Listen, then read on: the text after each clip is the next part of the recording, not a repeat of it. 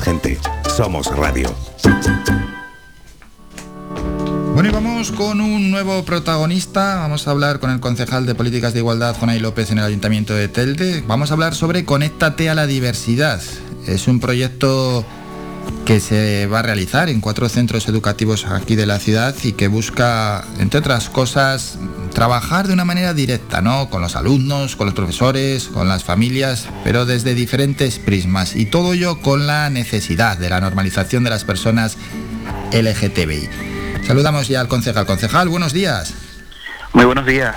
Nos estamos deseando conocer en qué consiste esta propuesta y también cómo surge, lógicamente, la iniciativa. Bueno, surge debido pues a la demanda de la red de centros educativos por la igualdad de Telde. Nos lo trasladan en diferentes reuniones que está existiendo un incremento en lo que tiene que ver con la violencia, con el acoso, simplemente por eh, la orientación sexual o de género. Entonces, ante esto, el crecimiento de la LGTBI-fobia en edades tempranas, algo que preocupa bastante a esta concejalía y a esta sociedad, pues eh, nos lleva a, llevar a cabo pues este proyecto de prevención y sensibilización en diversidad sexual y de género, llamado así, Conéctate a la diversidad. Parece mentira, ¿eh? 2022 ya hay un incremento de ese acoso en los colegios. Por desgracia eh, tenemos que, decir que sí, Álvaro. Es una es triste tener que volver en pleno siglo XXI a hablar de situaciones de violencia incrementada por nuevos mensajes que están llegando a la ciudadanía.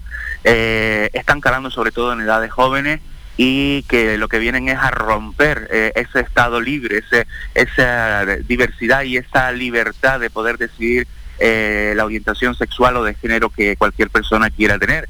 Ante esto, la institución local, el Ayuntamiento de Telde, desde la Concejalía de Políticas de Igualdad, lo que quiere es poner herramientas, herramientas no solo al alumnado, sino también al profesorado y, al, y a las familias para eh, luchar directamente contra esta, contra esta lacra, pero principalmente a través de la prevención y la educación, porque creemos que es el arma fundamental para poder luchar con ello. Claro, los objetivos eh, son claros, pero también la necesidad, porque al final desde fuera cuando se desconoce o al menos no se profundiza en este tema, uno puede decir, pero si ya estamos avanzando en ello, es necesario todas estas políticas, pues ahí tenemos los datos para ver que son, que son totalmente necesarias. Eh, por supuesto, no, por desgracia no estamos avanzando, estamos teniendo picos de esta situación y de otras situaciones de violencia de género y la concejalía se ha marcado tres objetivos claros con este proyecto. Uno, el trabajar directamente contra la LGTBI-fobia de la mano de los centros educativos, entrar en los centros educativos con el profesorado que conoce esta realidad y nos lo pide. Un segundo objetivo que es trabajar la diversidad de manera permanente y no de manera puntual a lo largo del año en la Concejalía de Políticas de Igualdad. Es decir, si antes nos destinábamos a conmemorar el Día del Orgullo o el Día Trans, ahora trabajamos directamente con programas de prevención y ese es el tercer eje, la prevención y la educación como eje fundamental y herramienta base para erradicar cualquier tipo de situación de, violencia eh, en la ciudad de Telde, para conseguir ese estado de bienestar o ese, esa eh, ciudad libre, igualitaria y diversa que tanto nos gusta decir que tanto queremos luchar para, para que sea Y ahí está, ¿no? Hay que trabajar pues desde edades tempranas y para ello que mejor que en los propios centros educativos, tanto con los alumnos como con los profesores, porque bueno, uno es profesor, sabe la materia, pero también hay que ir renovándose y aprendiendo nuevos conceptos y, e ir adecuándose a lo que la situación pues va requiriendo. Correcto, este proyecto lo mejor que tiene es que no es un proyecto eh, de, de, de, informar y, mantener a las personas a las que va dirigido de manera pasiva eh, escuchando, sino tiene cinco eh, bloques de actuación, uno, los tres primeros que son eh, mm, información o actividades teórico-prácticas mediante dinámicas para el alumnado, también para el profesorado y, a la familia en lo que tiene que ver con temas de pues, las diferentes formas de entender el colectivo LGTBI, también el, sinónimo de relaciones sanas dentro del colectivo LGTBI y por supuesto técnicas y eh, capacidad de denuncia ante situaciones de acoso que se puedan vivir en los centros educativos por, eh, mm, por situaciones de LGTBI-fobia.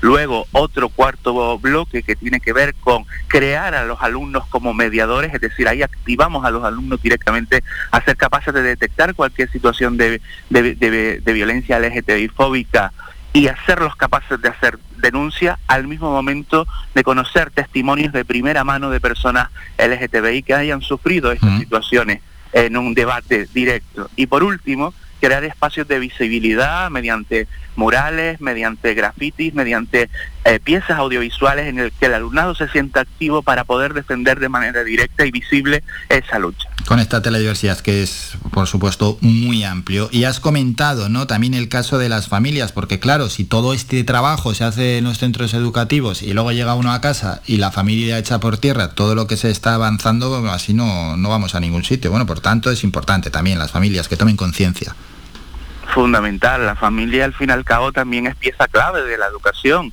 Eh, estamos hablando de toda la comunidad educativa, tanto interna como externa dentro de lo que es el centro educativo. Y muchos también son las familias que sufren esa LGTBI-fobia, que de, ese alumnado, de esos hijos e, e hijas que, eh, que de manera callada no saben cómo poder dirigirse. Por tanto, esas técnicas de poder denunciar, esas técnicas de poder conocer el proceso de una denuncia ante una, el acoso LGTBI fóbico, pues eh, también llegará a lo que es la familia y todo lo que tiene que ver con la comunidad educativa. Hmm. Todo esto, si es verdad, que a través de eh, una financiación que hemos conseguido del Cabildo de Gran Canaria eh, en su totalidad para este proyecto y que sí es verdad que podemos realizarlo debido al coste en cuatro centros educativos del municipio, pero nuestra intención es conseguir que ese material y este y este proyecto se siga realizando en el resto del municipio de, la, de, Sí, sí, es en el José Arancibia Gil, Guillermina Brito, Valle de los Nueve y El Calero.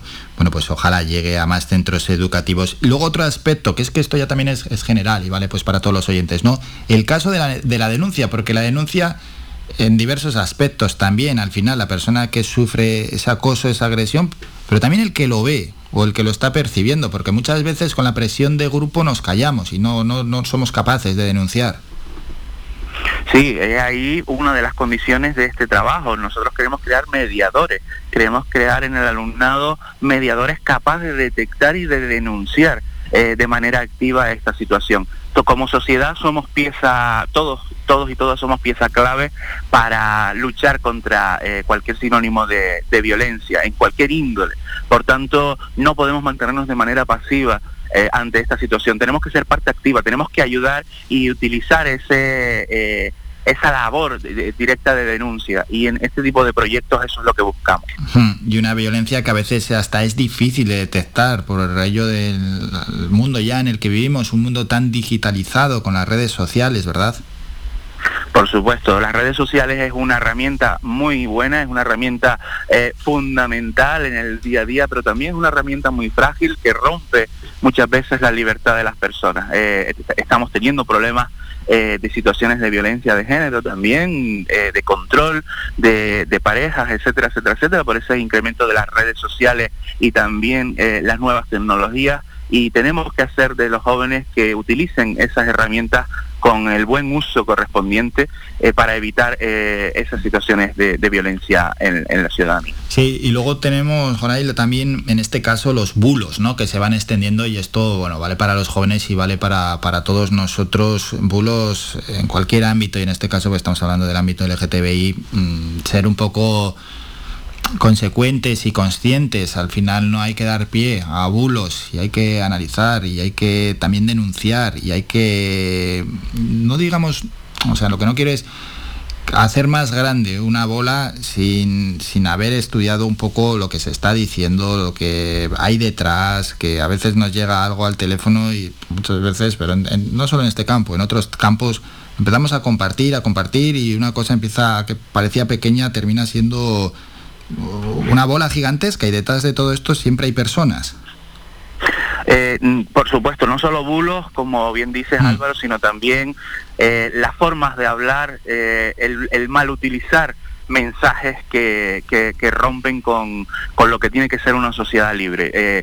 me atrevo a decir en esta, en esta entrevista, yo fui partícipe de ello. La semana pasada, como también me pronunciaba con la denuncia de, bueno, de, de, algunas publicaciones abiertas que se hacían en micrófonos por parte de personas que, que, bueno, que tienen lógicamente poder y voz en, la ciudadanía y que tienen que ser referentes, referentes de una sociedad solidaria, una sociedad igualitaria, una sociedad de progreso y que rompen con lo que, con lo que, con lo que siguen pues eh, las directrices de, de, a quien representan. Entonces, ese tipo de cuestiones nos llevan después a volver otra vez atrás. No podemos permitir eso, no podemos volver atrás. Hemos sufrido, muchas muchas personas han sufrido eh, eh, a lo largo de los años y han querido y han luchado por sus derechos. Por lo tanto, conseguir poco a poco ir poniendo esas piedras y que vengan y, se desmorone ese trabajo es bastante, es bastante duro.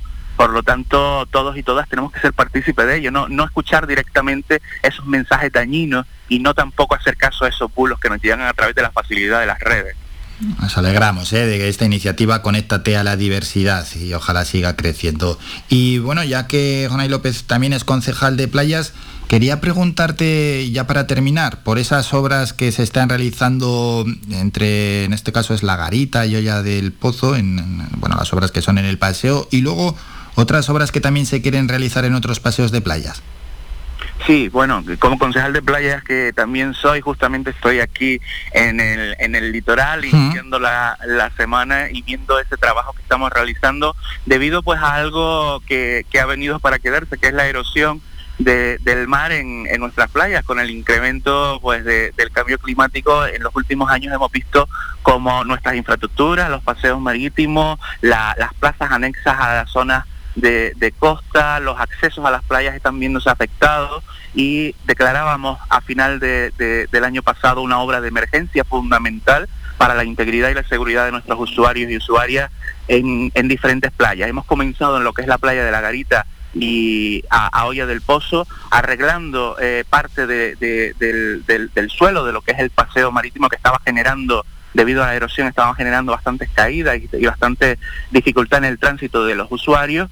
Seguiremos posteriormente en la playa de eh, Tufia y Ojos de Garza para solucionar unos problemas importantes que están generando la erosión en lo que es el paseo y la plaza de Ojos de, eh, de Garza, con el fin de evitar que los usuarios pues, se sientan eh, dañados por cualquier caída o cualquier situación que, que, se pueda generar. Y por último terminaremos también en la playa de Palos para solucionar el problema del descalce que se ha generado en lo que es la bajada, de, eh, en lo que es el acceso a la playa. Bueno, y con ese apunte nos vamos a despedir. Despedimos ya, Jonay López, concejal en Telde. Muchísimas gracias, concejal, por estos minutos. Un saludo. Muchísimas gracias, un abrazo. Somos la mejor información, música y entretenimiento. Las mañanas de Faikán.